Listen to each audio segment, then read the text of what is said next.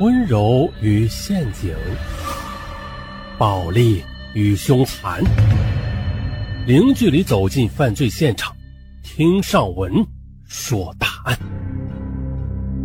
本节目由喜马拉雅独家播出。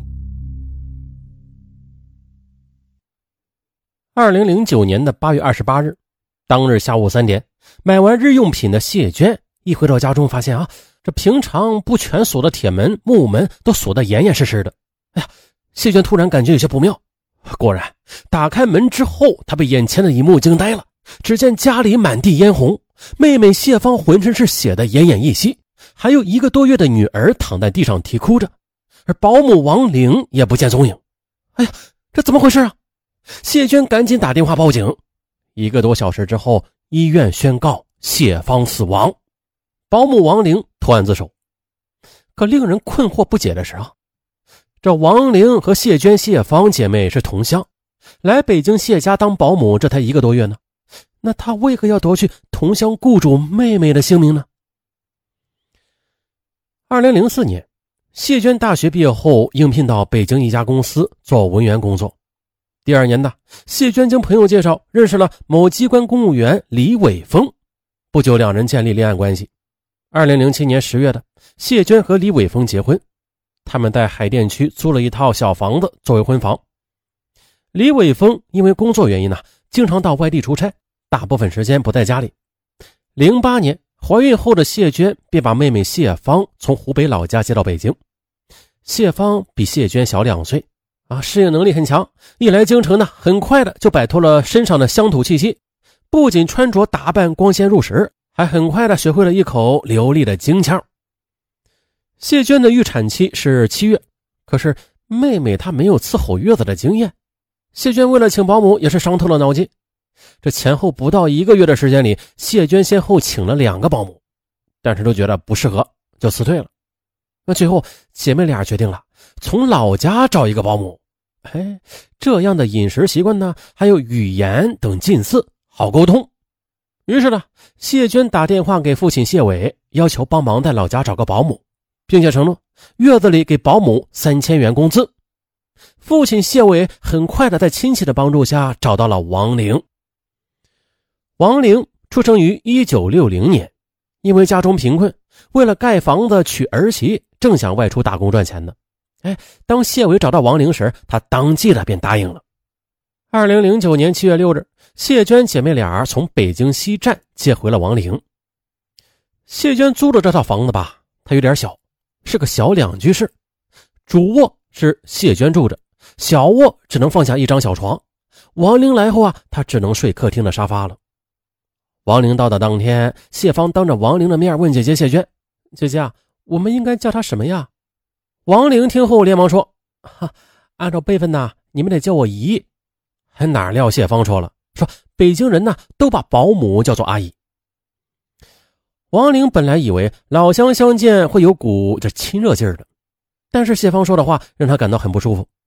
她觉得这个小女孩不懂礼节啊，这初次见面在她心中留下了抹不去的一丝阴影。七月份呢，谢娟在医院顺利的生下了一个女儿。一周之后，谢娟抱着孩子出院了。可谁能想到？从医院回到家的当天，谢娟和王玲就因为照看孩子的问题而产生了分歧。王玲主动向谢娟提出了说：“白天我照看毛毛，晚上呢你自己照顾。”谢娟认为，这本来应该是雇主安排的事儿啊！啊，你一个保姆竟然提要求。谢娟很不高兴的沉着脸说：“那怎么行？我不睡觉了，我在月子里呢。”王玲说：“啊，行，那我进来跟你睡。”晚上好好照顾孩子，行了吧？哼，不行，我不习惯跟陌生人睡一起啊。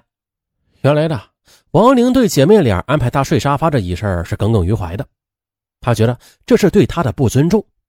她提出晚上不带孩子，也是基于对此事的不满。啊，王玲看谢娟不同意自己的提议，啊，决定了要从别的方面来扯平。于是，她在对超市打工的谢娟妹妹谢芳说。哎你不上班的时候，能否跟我换换手啊？我这一天下来累的，我得喘口气啊！啊，可没想到谢芳一口回绝了，不行，我上班够累了。再说了，你是我姐花钱雇的保姆，我为什么要帮你啊？王玲被噎得半天说不出话来。王玲在北京本来就孤单，现在心里又多了一股子闷气。晚上呢，谢娟两姐妹睡着打雷都醒不了，婴儿只能由王玲来喂养，还换尿片，一通干下来，她再也睡不着了。等他刚有睡意呢，孩子又哭了起来。哎呀，他又得起来。这一夜折腾，王玲早上刚刚睡着呢，又被姐妹俩起床洗漱的声音给吵醒了。该睡觉的时候常常睡不着，不能睡时又困得要命，这让王玲很痛苦。对此呢，王玲有时候会抱怨两句，但是呢，往往她刚一开口就被谢芳给呛了回去。现在几点了？你还在睡？你老说你辛苦，我怎么就没看见呀？王玲只好求助谢娟。谢娟呐，哎呦，我晚上睡沙发真的睡不好，晚上的风啊，把我的胳膊腿吹得疼。谢娟说了：“哎呀，你把客厅的窗子关上不就行了？哎呀，关上又太热了。”这说来说去的，王玲还得睡沙发。一天呢，他很生气的对谢娟说：“我不管了，我就是不能睡在客厅里。不行，我就回家。”见王玲似乎动真格了，啊，谢娟赶紧把妹妹拉进了卧室，嘀咕了半天，最后啊，做出了让步，就是的，由妹妹谢芳和王玲两个人轮流在小房间和客厅里睡。啊，这小房间嘛，一人睡一天，还行。这让王玲感到自己被尊重了一些，但是她的心里还是不舒服，因为在吃饭方面，双方也时常发生着摩擦。谢娟姐妹俩不允许王玲倒掉剩菜剩饭。有一次呢，谢芳看着桌上的剩菜，笑着对王玲说道：“这剩菜啊，倒掉可惜了，你可以吃的嘛。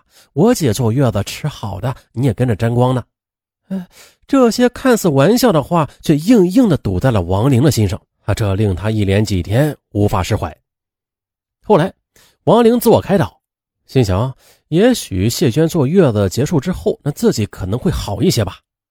可是，孩子满月之后，他仍然是忙得不可开交。为此，王玲向谢娟提出新的要求：“我实在是太累了，要不你帮我做事吧？你要是不帮我做，就给我加工资。另外呢，上个月的钱你也应该给我了吧？”哪知道谢娟语气强硬地说：“上个月的工资我不会少你的，但是我现在没有钱，等我老公把钱打到卡上时，我再给你。”烦人！可是王玲她打死也不相信这姐妹俩没钱。她想呢，他们怎么买东西时候就有钱呢？这付工资咋就没钱了呢？王玲郁闷的想了好几天，最后决定不干了，回家。八月二十五日晚上，王玲在饭桌上提出辞职。啊！姐妹俩一听王玲说不干了，顿时面面相觑。谢娟姐妹俩决定赶紧再找一个新的保姆吧。可是谢娟跑了好几家中介，也没有找到合适的保姆。一天呢，谢娟心情郁闷的回到家里，她没好气的对王玲说：“你必须把这个月做完，否则我不给钱。”王玲听了这话没说什么。后来呢，王玲给谢娟的父亲谢伟打了个电话，说自己不想做了，想回家。但是谢娟不给他工钱，说着说着，王玲就在电话中呜咽起来。谢娟的父亲谢伟听了这种情况，在电话中哀求王玲说：“呀，看在我们大人的面子上，呃，请你一定不要和他们计较啊！这姐妹俩啊虽然是成人，但是性格还是孩子，呃，说话呢也是没轻没重的，请千万别介意啊！”，谢伟还答应了，让女儿尽快的把工资给王玲。可是。哎呀零九年八月二十七日晚的，轮到王玲睡小卧室了。她本来想进房间睡觉的，哎，可谢芳却早早的就进了屋，并且反锁了房门。这一下可惹恼了王玲，她气儿不打一处来啊，不停的敲着门。谢芳也不做回应，王玲就不停的敲。孩子被咚咚咚的响声吵醒之后，也是发出撕心裂肺的哭声。接着，谢芳开始在里屋对王玲也是骂骂咧咧的。王玲听后毫不示弱，也是跟着他对骂。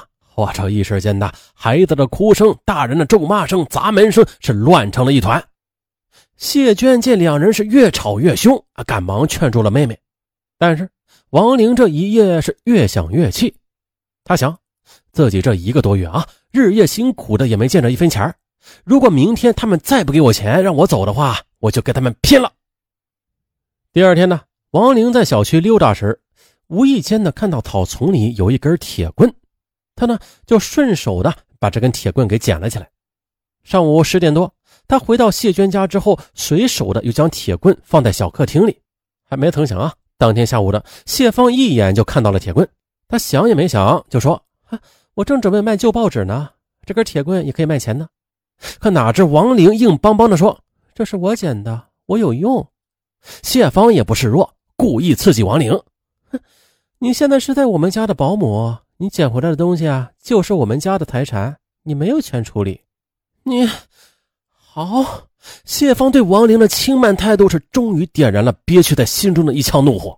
王玲拿起铁棍，冲进卧室，接二连三的狠狠的打在谢芳的头上、身上。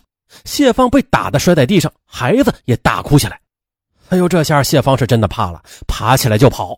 王玲也是不依不饶的从卧室追打到了客厅。两人反复的追逐与争夺中，谢芳一个趔趄倒在了地上。这时谢芳求饶了。阿姨，你别打了，你要钱我就给你钱啊！别打了。可是王玲此时正在气头上，她狠狠地回应道：“你有钱是吧？我不要你的钱。”王玲边说着边咬牙切齿的又抡起了铁棒。王玲啊，他也不知道打了多少下，只见谢芳成了个血人之后，啊，突然王玲住手了。他这时才惊愕的发现呢，谢芳原来已经没有声了。看着一屋子的血腥狼藉，王玲稍微镇定了一下，来到卫生间洗了洗，又换掉满是血污的衣裤，然后就跑出了门。一直到当天下午三点多，便出现了开始时的那一幕。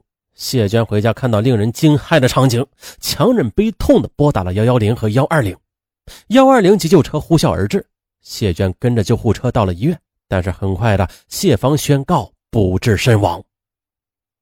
天哪！听到死讯，谢娟嚎啕大哭。当他把噩耗告诉父母时，谢伟夫妇几乎晕厥。悲痛的他们随即的奔向了北京。当天下午四点多钟，王玲投案自首。原来，他出门后坐了地铁，随便的坐了几站就下车了。走在地面，王玲茫然的看见了几位警察，他就当街的向警察自首了。